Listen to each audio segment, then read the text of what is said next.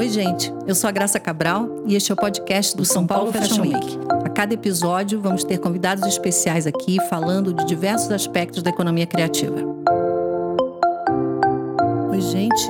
Hoje a gente está gravando um podcast super especial que eu, em particular, adoro falar sobre esses assuntos e são caminhos que eu vejo sem volta no mundo e que eu acho que a gente hoje tem duas convidadas que já trabalham com isso há bastante tempo e que já têm essa visão de mundo, tanto no que elas fazem na moda, especificamente em produto, quanto é, numa visão mais ampla da moda, do ponto de vista da responsabilidade social, de uma moda mais justa, de uma moda mais que a gente possa ser mais sustentável, né? E tenha uma visão é, realmente mais adequada aos tempos que a gente está vivendo hoje. Então, minhas convidadas hoje são a estilista Flávia Aranha. Obrigada, Flávia, por estar aqui com a gente. E a diretora do Fashion Revolution, Fernanda Simon. Obrigada, Fernanda, por você estar aqui com a gente também. Obrigada a vocês. Então, eu queria começar um pouco falando é, da trajetória de vocês duas, cada uma tem aí um caminho, né? É, Flávia está há bastante tempo já no mercado, trabalhando com essas questões de buscar novas formas, novos processos, novos materiais, como mostrar que isso é viável, isso é possível, talvez em escalas onde a gente, na verdade, tenha que habitar a partir de agora e que eu acho que faz parte, na verdade, de um, o futuro já presente. E, então, eu queria que você contasse um pouquinho como é que começou esse teu, primeiro, teu interesse pela moda em si e depois depois se isso já nasceu com essa esse olhar e essa vertente mais sustentável e mais socialmente justa que você traz no teu na tua trajetória. Eu, desde pequena, assim, eu já, já tinha uma, um olhar muito muito presente, assim, para a questão da arte, da, da coisa do processo criativo. Tive uma, uma educação muito ligada às artes, estudei numa escola construtivista, minha mãe plantava nossa, nossa papinha, então ela ia fazer, nossa papinha tinha que plantar o alface vivi na natureza, assim. Minha família é do interior de São Paulo, Ribeirão, então minha mãe nasceu na fazenda. Tinha uma conexão com a natureza muito forte. Aí fui, né, quando criança, adolescente, eu fiz, com 12 anos eu entrei no corte e costura. Tinha uma coisa com as minhas avós, que as duas costuravam. Acho que era uma coisa muito, né, mulheres donas de casa que costuravam, até num lugar até machista, mas era o espaço que elas tinham também de, de se expressar. E eu me identificava muito com aquilo. Então, Costuravam para fora ou era Não, uma coisa familiar? familiar, assim. Então minha avó, ai, vamos comprar tecido e fazer roupinha no, na, nas férias. E aí eu já comecei a interagir com isso, já queria dar palpite nos meus modelos e tal. Minha outra avó fazia roupinha de Barbie para mim, então eu tinha uma caixa que eu, tipo, guarda-roupa da Barbie. E eu vinha para São Paulo, eu morava em São Paulo, essa outra avó. E eu vinha, a gente ficava fazendo as roupas da Barbie. Então eu tinha uma, uma conexão já com o têxtil e tinha essa conexão com a natureza. Acho que são dois dois pilares fundamentais para entender, né, para onde eu tô hoje. E aí, na, na escola, eu acho que um terceiro ponto é que eu sempre fui muito empreendedora, assim. Então, com 12 anos eu comecei a fazer corte e costura. Com 14 eu tinha uma roupa nova toda semana, porque eu ia de terça, então eu conseguia fazer uma blusinha nova toda semana. E aí eu já comecei a vender roupa na escola. Fazia, eu pedi um, overlock pra minha mãe de Natal. E aí eu fazia blusinha de malha dupla face. e comecei a vender na escola. E aí tinham vários problemas de, né, furava, depois as minhas amigas voltavam reclamando. Mas eu já tinha muito muito isso, assim. E aí, com 16 anos, eu fui eu fui para São Martins, fiz um curso de verão lá. Então eu já era muito focada, assim, queria ser estilista. Nem sabia direito o que fazer. Com 13 anos, ah, já sei o que vou fazer minha vida, já tinha tudo planejado. Claramente que não é bem assim. Depois vem as crises, né? Você olhava para alguém é. nesse, nesse momento? Alguém te inspirava para você ter essa vontade toda? Sabe quem me inspirava? O Lino Vilaventura. Ah, que legal. Meu professor de desenho de moda, eu fazia desenho de moda numa escola chamada ProArte. E ele era apaixonado pelo Lino Vilaventura, então acho que isso influenciou influenciou, assim. E depois eu fui entender alguns estilistas internacionais e, e aí ele que me falou, ai, vai ou pra Marangoni ou pra São Martins. Então eu fui pra São Martins. Aí fiquei louca, falei, nossa, vou morar aqui, fazer faculdade aqui, mas tinha uma coisa do frio e do dinheiro, enfim. No fim não rolou, aí fui fazer Santa Marcelina. E, mas assim, muito já com essas três questões, né, muito fortes assim em mim. E aí na Santa Marcelina foi incrível, porque daí eu dei um timing de querer fazer roupa para vestir. Eu comecei a falar sobre arte, sobre subjetividade, vestir o corpo, o mundo.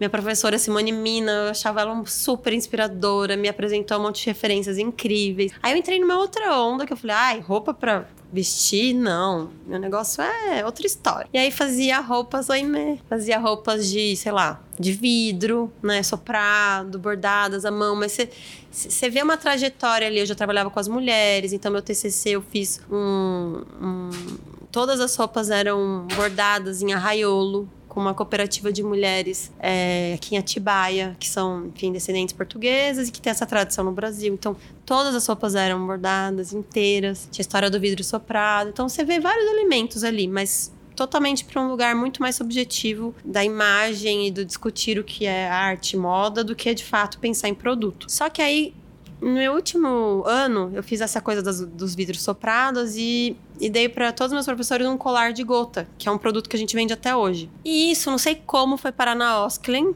E aí a Osklen me chamou para fazer os vidros. É, não sei se você vai lembrar desse desfile de gotas, você lembra? Lembro. Então fui eu que fiz.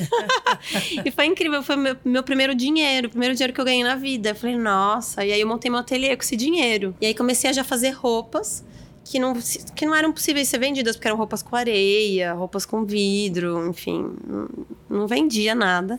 Mas eu fiz meu ateliê. E aí, nesse paralelo, eu fiz um filme e fui pedir patrocínio no Elo Second Floor. Vendia na Elo Second Floor, lembra? E aí pedi pra Adriana um, um patrocínio. E ela patrocinou meu desfile na Casa de Criadores. Meu desfile não, meu filme na Casa de Criadores. Ai, 2000 e... Me formei em 2001, 2002, 2003, 4, 5. 2005. E aí eu, ela patrocinou, mas ela falou: não, então vem trabalhar aqui. Eu, ai meu Deus, tipo, roupa. Aí eu cheguei, mas eu precisava de dinheiro. Falei, me formei, foi bem no timing. Falei, então tá. Entrei, fui fazer camiseta. Aí falei, meu Deus, não acredito. Foi um choque, assim, porque era completamente outra história. Só que eu fui me desenvolvendo ali, aí comecei a me interessar no processo produtivo. Lá foi uma super escola, assim, aprendi muito com eles, fazer custo, entender processo, fui viajar muito para fábrica, sabe? Aprendi muito e eu acho que muito do que eu aprendi lá tá hoje na minha possibilidade de também ser empresária e não só estilista. Mas aí, em algum momento, eu fui para China, é, momento mesmo de pesquisa, assim, tipo, ah, vai lá entender quais são os fornecedores, porque foi uma época que o fast fashion tava vindo pro Brasil e as marcas precisavam ali competir, tava, né? Era muito desleal, assim, competição. Era uma época que, mar... que as marcas faziam tudo no Brasil, mas começaram a ir pra Ásia. E aí eu fui lá fazer uma pesquisa. E, e aí nessa pesquisa eu vi de tudo. Vi fábricas melhores, mas eu vi fábricas muito piores. Eu vi coisas muito. Você viu as condições de trabalho? As condições de trabalho, assim, muito, muito chocantes e muito diferentes das condições que eu tava vendo nas fábricas do Brasil. Eu ia muito pro sul, sabe? Era outra história. No Brasil a gente tinha outra estrutura. E lá na China eu vi isso, vi crianças trabalhando, velho trabalhando, é, aquele rio, sabe? Que vai e fica azul. Eu vi tudo isso lá. E na Índia também eu fiquei muito chocada, porque as mulheres eram lindas, elas bordavam os vestidos, custavam 20 dólares vestido de seda inteiro. Mas elas moravam na favela do lado, literalmente do lado da, da fábrica, e, e os quartos não tinham quartos, eram panos não tinha esgoto, enfim. E aí voltei pro Brasil assim muito mexida, porque eu falei, porque daí eu entendi que não era uma questão da empresa que eu trabalhava, era uma questão do sistema. Do sistema. É, eu entendi o tamanho do sistema, a força do sistema. Eu vi as marcas todas globais, que eram as marcas que a gente se inspirava, é, não só esteticamente, mas principalmente do modelo de negócio, porque foi bem o começo do fast fashion, então a gente estava olhando para tudo isso como pesquisa e eu vi essas marcas ali, entendeu? Nas fábricas, girando e fazendo. Aí eu meio que falei, putz, não dá. Não dá, não dá. não consegui virar página, assim, sabe? E de novo, reforço assim, não é que essa, não é que essa marca que eu trabalhava entrou nesse, nesse negócio. É que eu vi essas coisas, entendeu? E aí eu fiquei muito impressionada e falei, não dá. Aí pedi demissão, mas ainda fiquei um tempo lá. Só que lá na Índia eu conheci mulheres que faziam tingimento natural também. Aquilo foi assim, uau, sabe? Um, um brilho no olhar. E aí eu falei, é isso, é isso. Porque daí isso me reconecta com a minha infância, com quem eu sou, com os meus valores, com a minha cultura. Era tipo. E, e, de algum jeito, com 24 anos também, eu tava super ativista ainda, né? Uma coisa assim, vou mudar o mundo, vou provar para o mundo que é possível fazer diferente. Então, juntou tudo. E eu falei, tá, então a marca começa com muito gás, assim, nessa mudança de mindset, nessa ruptura dos processos produtivos e na, numa visão de criar um novo ecossistema. Então aí eu fui viajar, fui para o Nordeste, fui para o campo, fui entender. E isso era uma coisa que já, já permeava muito meu olhar, assim, mesmo quando eu trabalhava na indústria, eu queria, eu ia desde o começo, eu queria ir na tecelagem, na fiação, repetir esses processos todos, só que muito para rede de artesanato, que já existia no Brasil, que eu acho que é muito, assim, o artesanato fomentou muito da, da cadeia produtiva que hoje eu assimilei, né? Já, já tem um trabalho anterior ao meu de tingimento natural, de tecelagem, que, que eu já peguei andando. Então, sou super grata a isso, ao artesanato e aos designers, enfim. Tentei me conectar com a indústria. E aí eu entendi que a indústria tinha um gap, porque a indústria também olhou para essa tendência muito antes, mas as marcas não compraram, o mercado não estava pronto. Então, assim, tava uma sincronia ali, indústria, é, marcas e consumidor. Então a indústria estava numa fase, 10 anos atrás, tipo, não, não me venha com essa. Não acreditando. Não, é. Então eu não tive apoio, batia na porta, mas não tinha apoio. Então eu me conectei com quem era meu tamanho, que eram as artesãs. Então eu consegui fazer meu primeiro algodão orgânico com a fiandeira, porque a gente tava ali de, né, nos mesmos tamanhos. E fui criando essa rede. Mas desde o começo, a gente, o, o foco era o tingimento natural, o foco era revisitar todas elas da cadeia produtiva e repensar isso aí. Quais, qual, é, quais são os valores? Como é que a gente. Que moda é essa? Que roupa é essa que a gente quer comprar? Né? Mas o legal é que daí, como eu já tinha tido essa bagagem de moda, de produto, de venda, então eu abri também querendo vender roupa. E aí, num olhar poético sobre o processo, sobre o fazer, mas com uma visão até mais comercial do produto. Então eu fiz uma loja na Vila Madalena, eu olhei para essa cliente, eu fiz roupa para ela e eu vendia roupa para ela. E ela entendia isso, é isso. E ela no começo achou o máximo, porque era também um nicho do nicho do nicho. Dez clientes já faziam o meu mês, né? Então assim, eram as clientes clientes que já estavam muito conectadas com a sustentabilidade, que, que viajavam muito para fora, que já estavam muito olhando para esse lugar. Não era a grande maioria, era um nicho muito pequeno.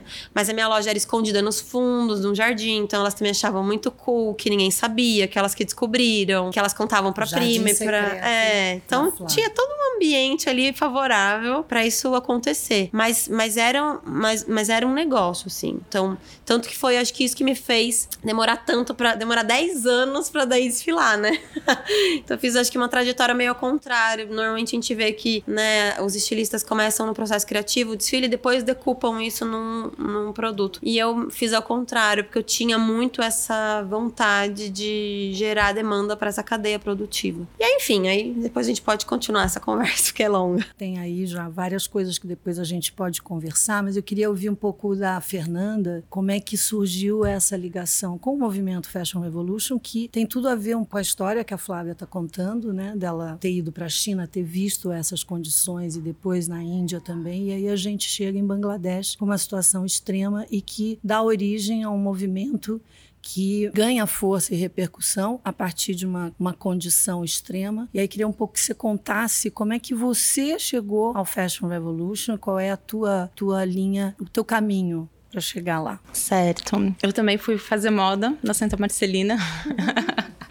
fui fazer moda também porque eu gostava de arte, mas eu acho que eu nunca tive essa conexão com manual, com fazer, com processos criativos e mais com os processos dos símbolos e de representações e de, assim, do, dos significados, né? Mas, assim, mais até mentais do que produtivos, assim. Eu nunca tive muito essa conexão. E na Santa Marcelina, assim, na verdade, para mim foi bem difícil porque eu nunca fui estilista. Assim, eu cheguei lá, eu descobri que eu nunca ia ser estilista.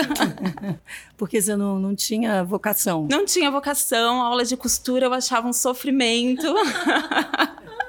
eu vi que, nossa, eu tava, assim, me sentia meio que no lugar errado, mas por outro lado tinha as aulas de história da arte que eu gostava, história da moda eu gostava, tinha algumas coisas ali, né, de antropologia, assim, que eu gostava, assim, mas eu ficava meio perdida. E no meu último ano de faculdade aconteceu algumas questões na minha vida que me levaram para um, um mergulho espiritual E daí, eu, neste meu mergulho espiritual, eu chegava dentro da faculdade, e daí, quando me consegui me conectar ali dentro mesmo, assim, eu vi as aulas de. Eu lembro da aula de fotografia, falando, ai, que tal fotógrafo, e eu não sabia quem era. Eu, e eu, meu Deus, e o mundo tá se acabando. Eu comecei a me conectar, assim, com outras questões do mundo, e ali dentro eu não me via mais. E daí, bom, segui mais um pouco. No último ano, eu larguei a faculdade, fui para Londres também, acho que um monte de gente vai para Londres quando não sabe o que fazer. Total.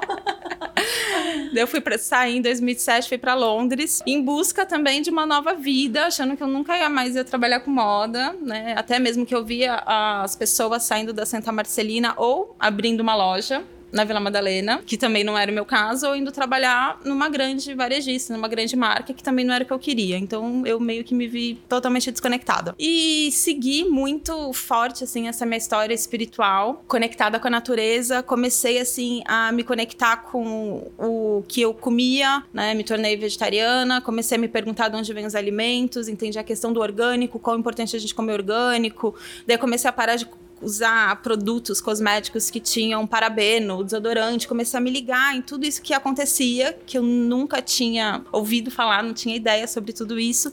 E eu encontrei uma marca lá em Londres, que era a Braintree, que trabalhava com algodão orgânico, que trabalhava com cânhamo, trabalhava com vários tecidos alternativos e eu achei super interessante. E daí eu comecei a me olhar e procurar outras marcas que tinham essa linha, assim, de pensamento. E daí eu fui entender que existia todo um mercado, assim, existia todo, existia Kate Fletcher, existia Slow Fashion, existia muitas outras marcas e lá na Inglaterra tinha até o London Ethical Fashion, o London, uhum. não, Estética, né? Dentro, que era dentro, Estética que era dentro do London Fashion Week, que é da Or, que era da Urso lá. E daí comecei a me conectar com tudo isso e daí eu vi meio que uma esperança. Daí a partir de uma pessoa que, que era da minha igreja, até ela da minha comunidade espiritual, me colocou em contato com a Jocelyn, que na época ela tinha um showroom, ela representava várias marcas da, ali da Europa e uma dos Estados Unidos. Ela tinha um showroom e ela trabalhava de consultora para sustentabilidade, ela fazia projetos e eu fui assistente dela. Daí eu sendo assistente dela, eu mergulhei, eu fui estudar, fui ler os livros que ela me indicou, fui fazer curso, fui em todas as palestras, comecei a mergulhar nesse universo. Viu que dava para aprender os nomes. Vi. Quando a gente se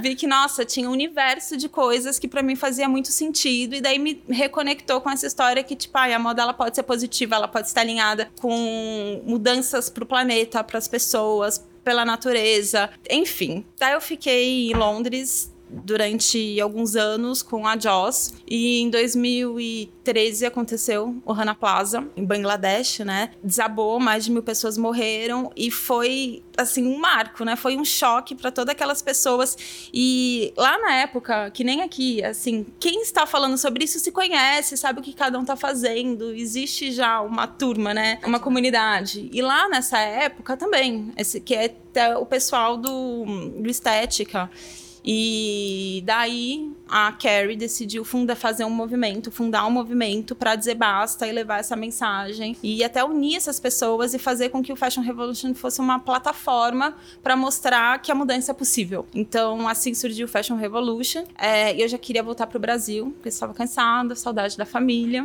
frio. E daí a Joss me indicou para ser representante, country coordinator, trazer o movimento para o Brasil. E daí em 2014 eu vim para cá articulando, começando nas redes sociais. Até a Flávia participou do primeiro, contactando as pessoas que eu já sabia que fazia alguma coisa, que já era uma cena assim que eu vinha acompanhando mesmo de fora. E começamos a articular o um movimento por aqui. E daí foi crescendo. É, hoje nós somos um instituto, somos legalizados, né? Uma organização. É, hoje a gente tem representante em várias cidades, a gente está com agora 50 cidades, a gente tem 138 faculdades nessa rede. E, enfim, a gente faz vários outros projetos também. Eu vejo que ela foi se empolgando, né? Ela foi falando da Santa Marcelina, da moda, ela estava mais ou menos, e de repente a coisa foi abrindo aqui e ela está bem mais feliz. Você estava falando, Flávia, da, da, tua trajetória na faculdade, a, a Fernanda também. Vocês sentem que as faculdades na época, é, elas tinham essa preocupação de trazer essas informações, de provocar esse olhar de transformação no sistema? É, não.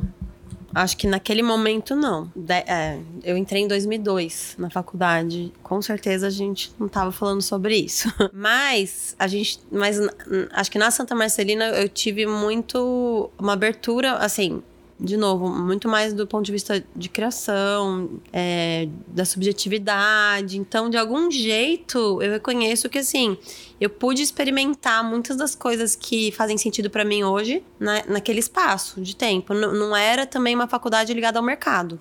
Tanto que era uma crítica do mercado, né? Ai, quem faz Santa Marcelina não sabe nem fazer conta. E era real, assim. Porque quando eu entrei na Elos, eu, já, eu era mais espertinha por algum, né? Acho que meu, antes até da, da faculdade. Você já vendia, né? No é, colégio. Mas então. assim, assim, era muito difícil você ter um estilista lá que quisesse fazer reunião de custo. Tipo, era aquele. Ai, que saco.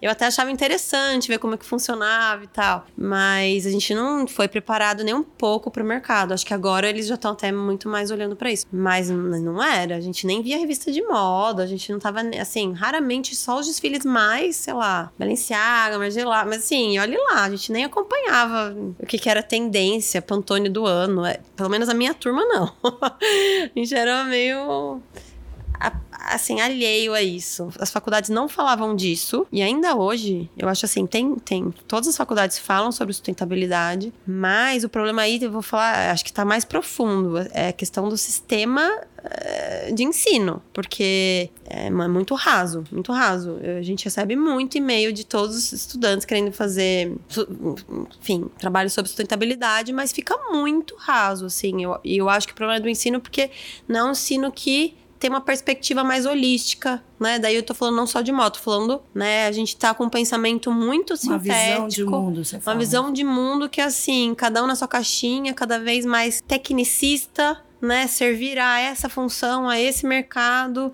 especificamente, e menos uma formação intelectual, mais holística, que entende o mundo, que entende o ser humano, que entende os valores, e que daí sim, a partir de, de, desse conhecimento de base, consegue desenvolver uma aderência aos temas, né, que hoje são, enfim, doídos pra gente, como, como as pautas socioambientais, principalmente no Brasil, acho que hoje, né, politicamente falando, fundamentais.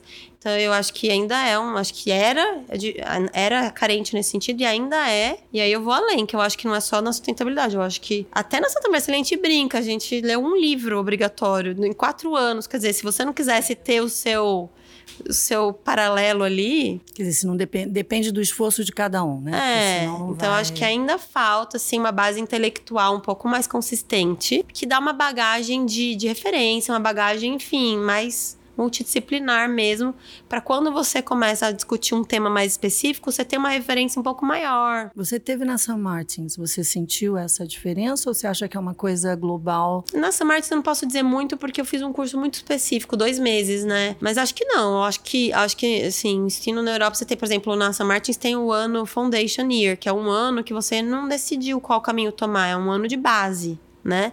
Acho isso incrível, porque daí você pode testar tudo, entender o geral. Então, sociologia, enfim, você tem uma força maior em sociologia da moda, comportamento, cultura, e daí depois, no segundo ano, você decide que caminho você quer seguir. Então, eu acho que no Brasil não, não tem muito isso. É, não. acho que esse, esse ano, que é uma coisa que nos Estados Unidos eles chamam do college, né? Ali, uhum. antes de você decidir, ele, ele é fundamental, porque você sai muito novo, né? Ah. E você ainda está tentando entender. Então, como entender. a Fernanda falou, é. fui fazer, mas não era a minha vocação. É, então, ok, eu aproveitei aqui dali o que, que me interessava, que era história da arte, que era antropologia, mas a vocação não era essa. Se eu tivesse tido esses dois anos ou um ano para pesquisar, entender melhor e ver dali para onde eu tomaria rumo, talvez você tivesse ido para outras áreas, né?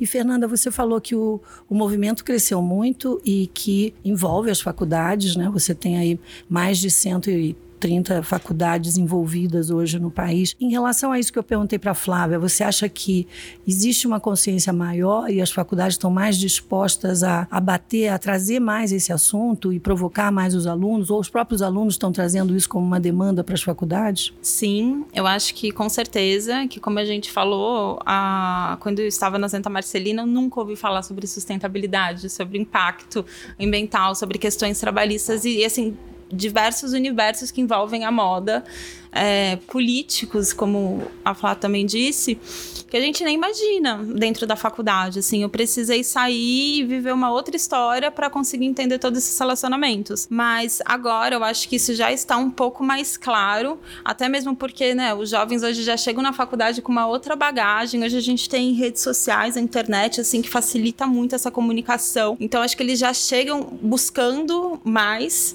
eu vejo alguns amigos que dão aula de sustentabilidade, eles falam que a cada ano, assim, a turma vem mais animada. Mais que, animada. Né? E só para complementar, eu acho que os jovens, essa geração, ela vem, ela traz é. essa demanda, ela traz muito, ela quer.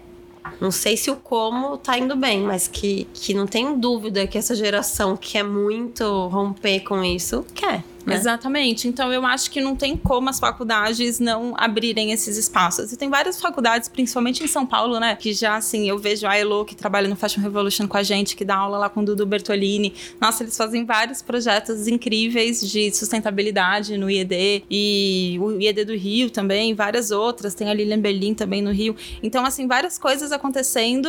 O que Senac tá querendo o muito Senac... estruturar cada vez mais, né?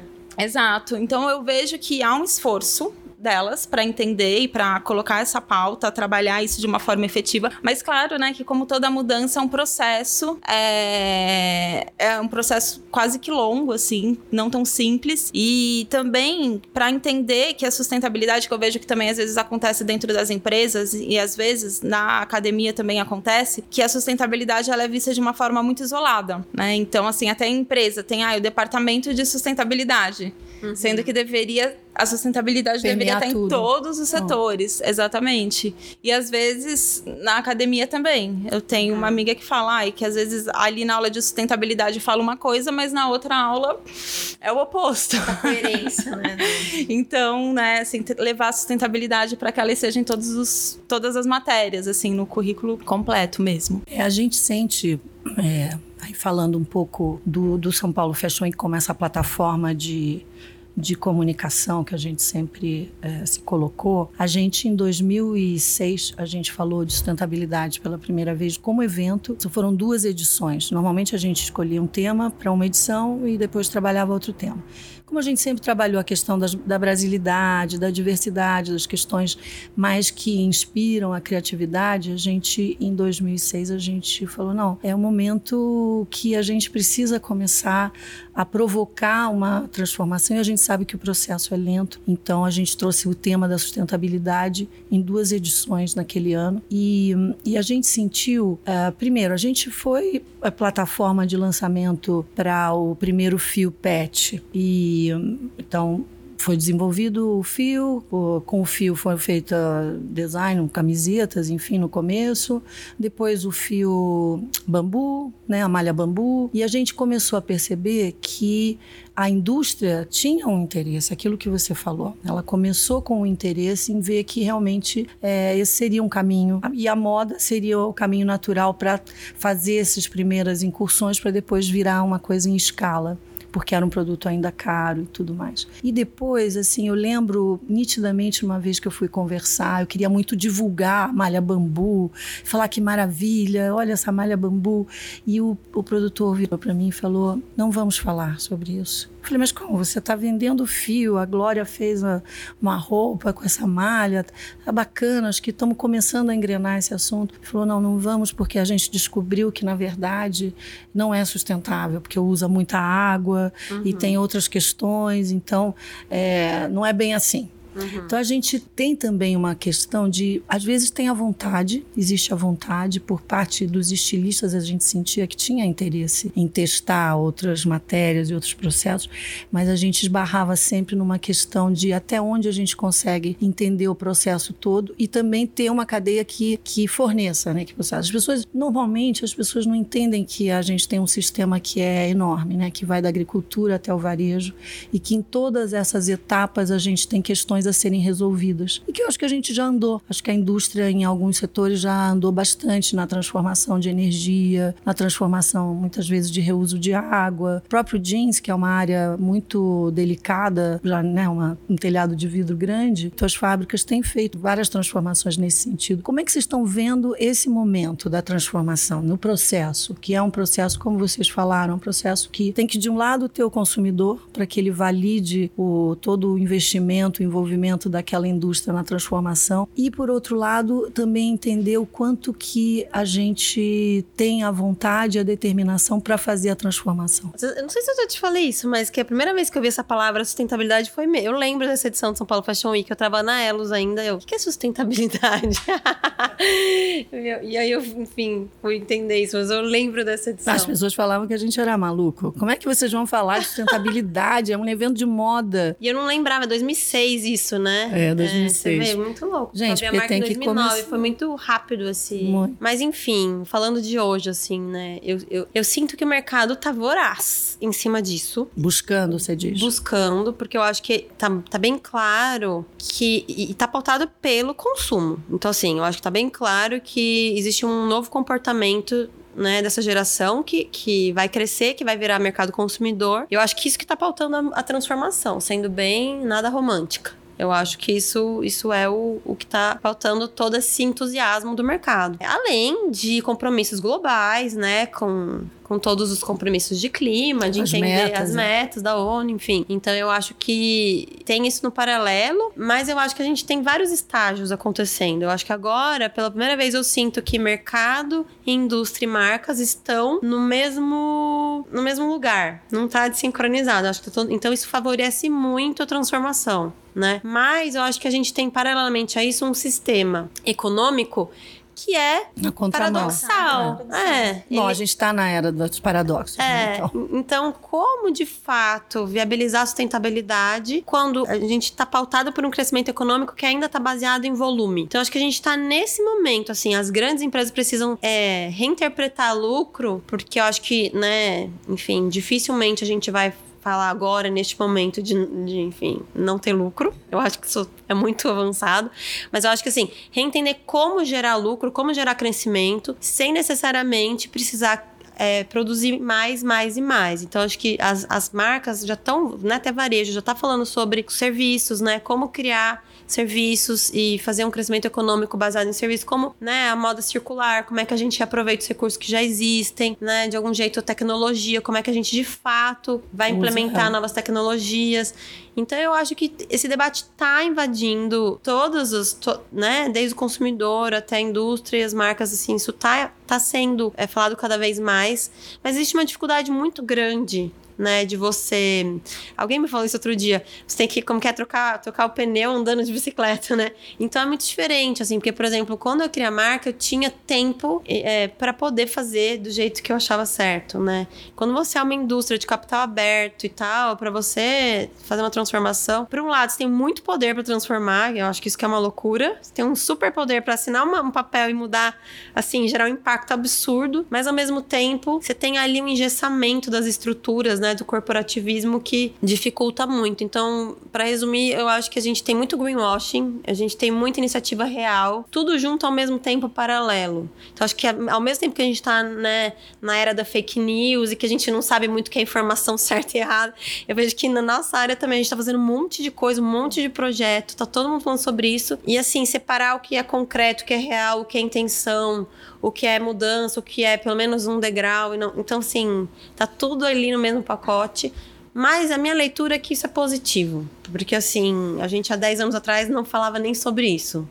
Sustentabilidade, ah, isso é hippie. Uma hora você volta pro mercado. então, assim, agora não. Agora, né, tenho tido muitas demandas do mercado, da indústria, querendo fazer parceria, querendo abrir as portas para desenvolver tecido. Então, acho isso muito legal, assim, acho que que bom que existe essa abertura hoje para a gente, de fato, criar inovação e gerar mudanças, né?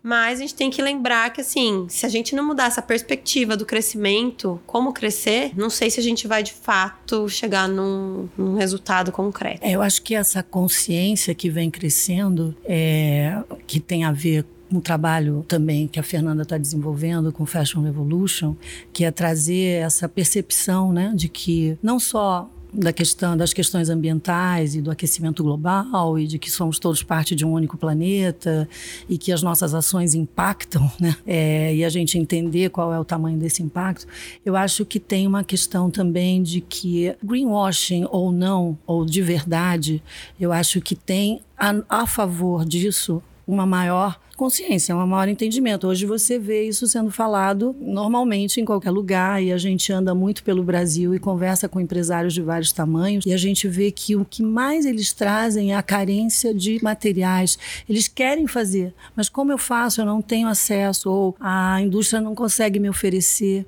é, o que eu preciso em materiais é, sustentáveis. Eu estou tentando no meu processo, mas eu não consigo ter essa parceria. Então, eu acho que é importante nesse momento se falar cada vez mais. É evidente que em 2006, quando a gente falou de sustentabilidade, não é que era uma palavra nova no geral, mas era novo trazer naquele ambiente, era novo um evento propor aquilo, a gente virou carbon free, é o único evento de moda carbon free no mundo e um evento que transformou a política pública. Então, os parques municipais, qualquer evento em parque municipal na cidade de São Paulo, virou lei, tem que ser carbon free. Então, para a gente, tinha uma questão de ser de verdade. A gente transformou todos os nossos processos como evento. Então, como evento, a gente foi buscar os melhores materiais, já não usar mais tinta, não usar aquilo que era desnecessário, a realmente olhar com atenção para o processo e ver o que, que a gente podia eliminar e trazer coisas melhores para aquilo. Mas eu acho que essa questão de você, mesmo tendo empresas que estão fazendo de mentirinha, né, ou usando só o marketing ou a a, o greenwashing, eu acho que é importante nesse momento a gente falar cada vez mais sobre esse assunto e trazer essa percepção. A gente é muito grande, o Brasil é muito grande. É, é, não, eu concordo. Eu até, esses dias, a, a gente até estava conversando sobre isso, que eu, na minha história, quando eu comecei a, trabalhando com a Joss, no showroom, que ela trabalhava com essas marcas, e eu via que existia esse mercado da moda sustentável, e eu acreditava que esse mercado iria fazer a mudança no setor, assim. Então acreditava muito, ai, na moda sustentável, na moda sustentável. Daí acho que ano passado, com diversas questões e projetos e coisas que aconteceram, eu acho que também até por conta da eleição.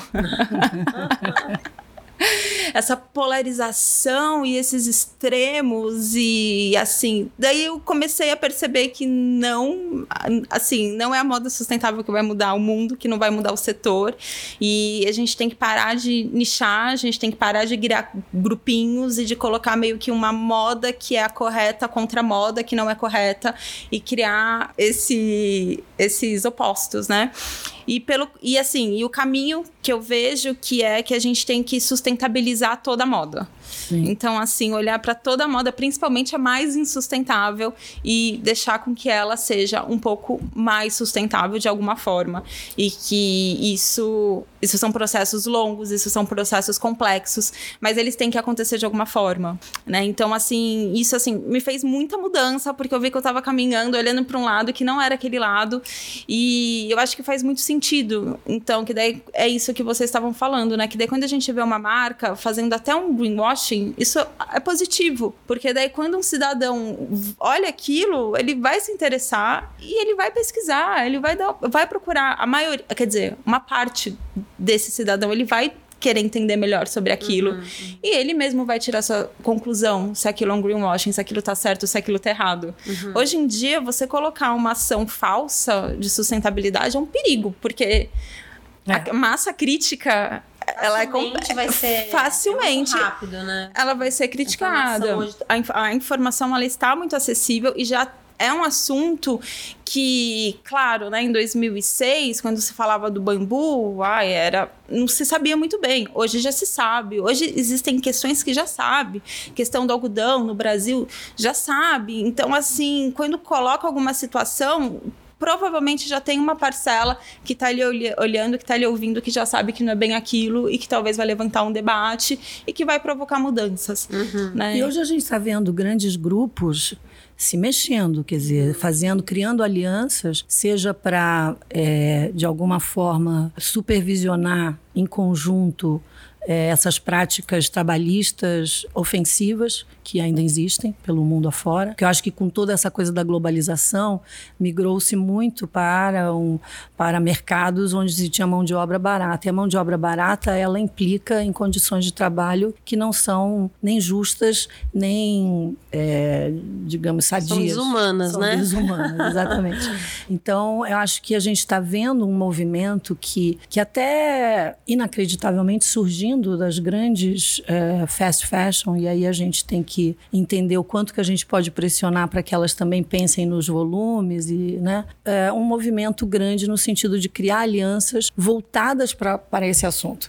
Eu acho que isso, para mim, mostra uma grande, sinaliza uma grande mudança que a gente não via acontecer. A gente via casos isolados, que é isso que você estava falando, mas a gente não via um movimento mais engajado de toda a indústria. E hoje a gente vê falas em lugares que a gente nunca imaginava, marcas se aliando que a gente nunca imaginou possível e muita conversa sobre o assunto de como a gente pode transformar. E nesse sentido, é, Para a gente é muito legal a gente poder ter um projeto como o Projeto Estufa, que é um projeto onde a gente está falando de futuro que está acontecendo no presente. A gente não quer, a gente não acha que o futuro é daqui a 50 anos. O futuro daqui a 50 anos a gente tem que estar tá construindo agora, porque a gente já sabe que o que a gente está fazendo agora vai ter um impacto daqui a 5, 10 anos que pode ser desastroso. Então a gente está construindo agora. E um projeto como o Projeto Estufa é um projeto onde a gente, a gente já falou aqui, é a terceira edição, mas onde a gente quer exatamente justamente trazer essa conversa, né? A gente discutir tanto do macro conceitual da humanidade,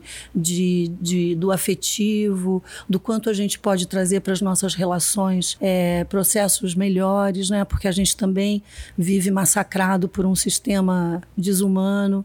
Então, como é que a gente pode trabalhar isso em conjunto e trazer? E é, é muito legal porque a gente tem uma uma agenda que vai ser muito bacana em breve, que a gente vai estar discutindo, e ter vocês duas numa mesa que eu acho super importante, que é uma mesa falando de como cada um de nós, na sua individualidade, no seu coletivo ali micro, porque eu acredito muito na ação micro, porque a macro às vezes nos nos dá um certo medo, né? Eu não vou conseguir, é tão grande que eu não vou conseguir mudar isso. Mas no micro, o que, que a gente pode fazer e trazer isso numa mesa, uma das mesas, onde a gente vai falar sobre como a gente pode ser um agente de transformação. Uhum. E então eu queria que vocês falassem um pouquinho dessa, dessa ideia. Vocês são duas pessoas muito engajadas nisso, então é, é mais fácil, mas vocês podem dar, e eu acho que muita gente deve procurar vocês para tentar entender como pode fazer essa diferença e como pode transformar. É, eu acho que antes disso só queria fazer um complemento. Porque eu acho que a fala da Fê é, é uma coisa que eu tenho refletido muito, assim, né? Essa minha trajetória, 10 anos, né? Em algum momento, há uns anos atrás, eu pensei, nossa, criei um modelo perfeito, uma bolha. E agora? Minha roupa é cara, o que, que eu mudo no mundo de fato? E aí eu acho que foi meio na época que eu entrei pelo, pro sistema B, comecei a entender sobre outros negócios, sobre né, esse capitalismo verde, ou enfim, é, negócios de impacto, comecei a, não na moda, mas nos outros setores da sociedade, como é que as pessoas estavam entendendo o negócio daqui para frente. E isso me abriu muito a mente, assim, no sentido de que eu poderia ficar ali isolada sozinha, mas que, que transformação de fato, né? Olhando para o tamanho do Brasil e olhando assim às vezes eu chegava na casa da minha fiandeira, ela tava usando poliéster também. Então, assim, né, no fim das contas, eu tinha criado ali um, um suspiro, né? E aí eu fiquei com muita vontade de poder desconstruir isso. E aí a gente começou, eh, comecei a abrir para falar com o mercado de novo. E, e, acho que esse movimento tá sendo muito legal, porque eu acho que a sustentabilidade no começo ela ficou muito estigmatizada como um estilo. Sustentabilidade não é um estilo de roupa, não é tipo beachwear resort, ou moda festa, ou moda praia. Não é sobre sobre isso. Segmento. Sustentabilidade é um valor, não importa qual é o seu estilo, né? Não, não tem essa coisa, ah, tem que ser bege. Não fala, Flávia Aranha era bege. Eu queria ser bege, entendeu? Mas não quer dizer que sustentabilidade tem que ser bege. Então, eu acho que a partir do momento que você leva isso, né, pro mercado de fato, você também, de algum jeito, a gente tá, tá trazendo o valor da sustentabilidade pro, pro, pro eixo central de qualquer negócio, né? Tentando trazer isso. Mesma coisa a história da faculdade, né, Fê? Não, não puxar isso para uma área, uma aba, um setor, mas trazer isso como valor em qualquer negócio, né? Estimulando que isso chegue a gerar um impacto maior possível, tentando colocar sempre essa perspectiva do Brasil e do mundo, né? Que a gente vive em sociedade e o impacto é constante. Então, acho que isso é eu queria muito colocar, porque eu acho que é, esse diálogo com o todo, esse movimento que você colocou, de estar tá todo mundo falando sobre isso, eu, eu também acho que é muito importante, porque mais ou menos, de um jeito ou de outro, com, eu tenho super autocríticas, enfim, mas eu acho que de qualquer jeito é um caminho muito importante, porque se a gente ficar isolado, cada um no céu, na sua bolha, a gente não vai fazer transformação nenhuma, né? E aí, rapidinho sobre a gente de transformação, eu acho, eu vi eu vi, assim, é, é, muito bonito isso, ver o quanto nesses anos todos a gente inspirou marcas pequenas que quiseram fazer atendimento natural, ou mesmo a história do empreendedorismo, porque a minha geração não teve muitos empreendedores, né? Você vê na minha, na minha, na minha turma da Santa Marcelina, acho que só eu e a, e a Luísa Pereia. A gente teve negócio, todo mundo foi trabalhar pra indústria. Já essa geração de agora, quantas pessoas falam, mano, não quero isso, eu quero criar meu próprio negócio. Então a gente, eu acho que e fazer em outra escala, em outra também, escala é, é são outras visões de sucesso também, é, né? Então, eu acho que, que fazer por si só, divulgar, comunicar, agregar já é muito transformador, porque você começa a, a disseminar, a disseminar né? em rede, daí, né, a gente dá os workshops, por exemplo. Então, os alunos dos workshops começam a dar outros workshops e começam a fazer. E, come... e quando você vê, isso viraliza, né?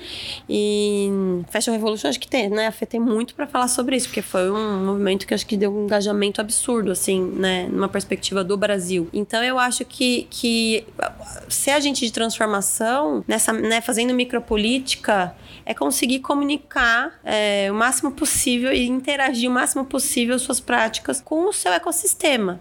Então, você vê aqui no ateliê, por exemplo, a gente tem pessoas de todos os bairros, de todas as, as regiões de São Paulo. E a gente tem a história do, da reciclagem do lixo, né? Instituto Muda. A gente tem a história da reciclagem do tecido. Então, assim, é micropolítica. Porque, querendo ou não, é esse conhecimento, né? A gente faz a palestra, o Instituto Muda veio fazer palestra aqui. Então as pessoas, tá, reciclar lixo, aí vai para casa. Aí em casa começa a reciclar o lixo. Aí, ah, por que atinge com planta? Então, assim, eu acho que em todas as esferas da sua vida, seja no seu trabalho, na sua casa, você consegue a partir dos, né, da sua mudança de comportamento, inspirar o seu entorno. E, e, aí é isso que vai propagando em rede, né? Seja na internet, né, no, no online, mas também no offline, assim, no, na hora que você almoça junto com a tua costureira e aí fala que seu, né, sua comida vem aqui do Parque da Água Branca e por que que a gente tá comprando aqui do lado, isso já começa a reverberar e você vai transformando o teu ecossistema, que é micro, mas que ele conecta com o outro. Então, acho que sim, qualquer mudança pequena que seja comunicada, estimulada, e, e eu acho que é importante assim, essa disciplina de manter é, é, isso, não desistir, né? Tipo, falar uma vez, falar duas, falar dez, falar vinte. Isso, isso gera uma super mudança na consciência. E aí eu acho que mudar a consciência do consumidor é, é o drive de mudança de todo o resto. Com certeza. Que é isso que vai. É o que move o mercado. É. Mudar a consciência do cidadão, né? Todo mundo, assim, né? A gente pegar esse, assim, como que a gente faz com que todo mundo se reconheça mesmo como esse agente de transformação. É, no Fashion Revolution, a gente tem três passos estratégicos que a gente acredita que são, que assim, a nossa, é, o nosso método, que é o primeiro, é a sensibilização, o segundo, a informação e o terceiro, a mobilização. Então, a gente acredita que essa é a escadinha, assim, né? Primeiro, a pessoa se sensibiliza, ela se informa, ela tem conhecimento para ela tomar uma ação. É, falando um pouco pouco do trabalho do Fashion Revolution e até como ele começou, né, que após o acidente, a primeira ação, a primeira campanha, que é a nossa campanha chave, carro-chefe do movimento, é a campanha do Quem Fez Minhas Roupas. E que é algo muito simples, mas é algo muito profundo. Né? A gente criar esse elo que foi perdido com quem fez e com quem usa. Então, e a gente mostra, e um dos nossos objetivos é exatamente mostrar para quem investe que ele pode exigir condições melhores para quem está ali atrás. Ele pode saber, querer saber quem que está ali atrás, como que ela, aquela pessoa está, quanto que ela ganha, o que, que ela faz, por que ela faz aquilo. Né? Ela costura porque ela gosta, porque tem muitas costureiras que foram empoderadas com esse trabalho, que pagaram faculdade dos filhos, que têm histórias lindas porque elas costuram e elas se orgulham disso. E por outro lado, a gente tem mulheres que foram exploradas, que vieram de, outros de outro país, enganada e foi trabalhar na costura sem quase sem saber, assim, e tá ali por um acidente, assim. Então, são questões, são pontos tão extremos, né? E a gente como cidadão, quando a gente compra uma peça ou quando a gente admira uma marca, a gente tem esse poder de incentivar essas práticas boas ou ruins. Então essa é a campanha assim chave do Fashion Revolution que acontece em abril. Né, incentivando que cada um pergunte quem fez minhas, minhas roupas. E, e também eu acho que essa pergunta ela faz com que a, cada um também comece a se conectar com seu poder de mudar a partir do questionamento, a partir do seu relacionamento com a marca e não só olhar para a questão dos trabalhadores, mas com várias outras questões assim culturais que a gente também nem falou muito hoje, né? Mas e ambientais também. É, eu acho que assim, como Fashion Revolution, esse é o nosso maior exemplo de agente de transformação de campanha, assim, que a gente tem números bem altos ao redor do mundo. Mas também se a gente pensa como cidadão que usa e fora até do movimento, né? Tem tanta coisa que a gente pode fazer simples, como a gente cuida das nossas roupas, como a gente se relaciona com as roupas e o durabilidade, durabilidade, qualidade. qualidade. Se eu paguei 10 reais por uma roupa, não é possível que eu ache que deu deu para fazer tudo. Outro dia eu vi um, um protetor de olho, sabe, desses para dormir, uma máscara de olho para dormir e custava R$ 3,20 e era de dizia pelo menos, né, que era de cetim, tinha um forro e tinha o viés e tinha o elástico. Hum. Fora o trabalho e ainda vinha numa embalagem de plástico com papelão e etiquetado com preço. Falei, mas R$ 3,20? Vamos parar para pensar, gente. Vamos parar para pensar. Fazer a conta de trás para frente. É, vamos fazer a conta de trás para frente. É inviável. Né? É, quem, quem fez, costurou isso aqui, eu não sei. Porque também tinha luz, né? Para poder costurar e tudo. Como é que, qual, é, qual é o preço disso? Qual é a composição desse preço? Então, parar para pensar um pouco, né? Como é que você... Tudo bem, as pessoas muitas vezes são levadas pelo preço e a gente está num país de muitas desigualdades e que quer ter acesso. Então, muitas vezes a gente cai nessa cilada. Mas talvez juntar o dinheiro e comprar uma peça de melhor qualidade, que dure mais e que a gente realmente tenha uma noção de quem está por trás do que fez, não é? É, eu, eu acho que estimular, e aí eu até vou falar como marca, assim, estimular esse questionamento do consumidor é fundamental. Por exemplo, a gente em algum momento percebeu que a gente estava ali tendo super cuidado com a roupa do começo ao fim, mas e, e o pós-consumo? E depois que essa cliente compra essa roupa, como é que ela cuida dessa roupa? Né? Daí a gente fez a parceria com a BioWash, a gente lançou o sabão para vender na loja. Nossa ideia não era assim, ah, vamos ganhar dinheiro com sabão, mas era a cliente para, olha pro sabão e fala: Nossa, mas vocês têm um sabão? E por quê? Então, nossa, sabão, ah, tem petroquímica química, a água, minha pele, a roupa vai durar mais. Então, acho que até, até como marca, como negócio, assim, também é nosso papel estimular essa reflexão no consumidor, né? História do QR Code também. E aí, no sentido das. Acho que um pouco dessa estratégia de sensibilizar primeiro. Então, a gente começou a fazer o QR Code, a gente até pensou, ah, será que a gente vai colocar os números duros da. né? Ou a gente vai pegar pelo emocional. Então a gente começou a fazer um filme para cada roupa. Era, era uma loucura. Cada peça de roupa tinha um filme de como ela foi feita. Ficou, tipo, caríssimo, absurdo. Hoje a gente tem um filme pra coleção toda. Mas na época eu tava tão animada e era incrível, porque daí as pessoas passavam, tipo, duas horas na loja vendo os filmes de todas as roupas. E aí elas, nossa, e aí é isso, gente. Tem. Nosso estagiário da GV, ele falou: eu não sabia que camiseta, tipo, GV, entendeu? Não sabia que uma camiseta era feita assim, que precisa de tanto tantos processos. Então eu acho que de algum jeito tocar pelo afetivo é a, é porta de, né, de abertura para você trazer consciência. E aí criar é, ferramentais para essas experiências sensoriais. Ou ela, né, você começa a falar, bom, realmente vou usar um branqueador ótico na minha pele, porque eu tô lavando a roupa. Então você começa a fazer relações, seja pelo seu benefício, pela sua saúde, ou pelo impacto que isso vai gerar na água, né, no planeta, ou nas pessoas que estão nessa cadeia. Eu acho que a gente, como marca, também precisa estimular essa abertura de consciência no consumidor. Eu acho que são as duas coisas, né? A gente, como consumidor, pensar, ah, vou, vou economizar para comprar uma roupa, mas a gente também como marca, ó, é, vamos, vamos mostrar como, como é, quem faz, como faz. E aí acho que tem essa sinergia entre, entre todos os players, assim, né? Bom, aqui tem assunto para sei lá quantos vida. podcasts. A gente promete que a gente vai fazer muitos outros. Uma palavra das duas. Como é que vocês sintetizariam hoje o momento da moda no Brasil? Vai primeiro. Ah, não, vamos ser positiva. Em transformação. Em transformação. Eu gosto dessa palavra. Acho que acho que a gente tá num momento mesmo de, de virar algumas chaves mesmo. De abertura para o novo, eu acho. Eu gosto também dessa palavra transformação. Acho que tem processo aí e acho que a gente tem que ajudar a que isso ganhe, ganhe repercussão cada vez mais e ganhe transformação mesmo, né? Ganhe mudança. Gente, obrigada, Flávia. Obrigada a você. Abriu seu ateliê, loja. ateliê, né? A loja Ateliê. não é aqui, é só- Loja na Vila Madalena. Abriu seu ateliê aqui. A gente realmente está com a vista pro Parque da pro Água Branca. Parque da Água Branca. Então é fantástico aqui. Se, se todo mundo pudesse conhecer, um dia a gente vai fazer um filme, então, para todo mundo ver. É, obrigada por você abrir seu espaço maravilhoso aqui, Fê. Obrigada por ter vindo, Fernanda. É uma conversa que a gente vai ter mais. É, no projeto Estufa, a gente vai continuar com outros convidados também que vão estar na mesa e outras mesas, né, Fernanda, que a gente está trazendo também. E eu convido todos para estarem no projeto Estufa, do dia 15 ao dia 17 de outubro, no Pavilhão das Culturas Brasileiras, no Parque Ibirapuera. É, é um espaço que, onde a gente vai discutir tudo isso que a gente está falando aqui e muito mais, e onde a gente pode ter acesso através da, da compra de ingressos, através do site www.tudos.com.br. Eu acho que a gente está abrindo caminho aí para uma discussão que eu acho que já está acontecendo em vários níveis. A gente quer cada vez falar mais sobre esses assuntos, aprofundar mais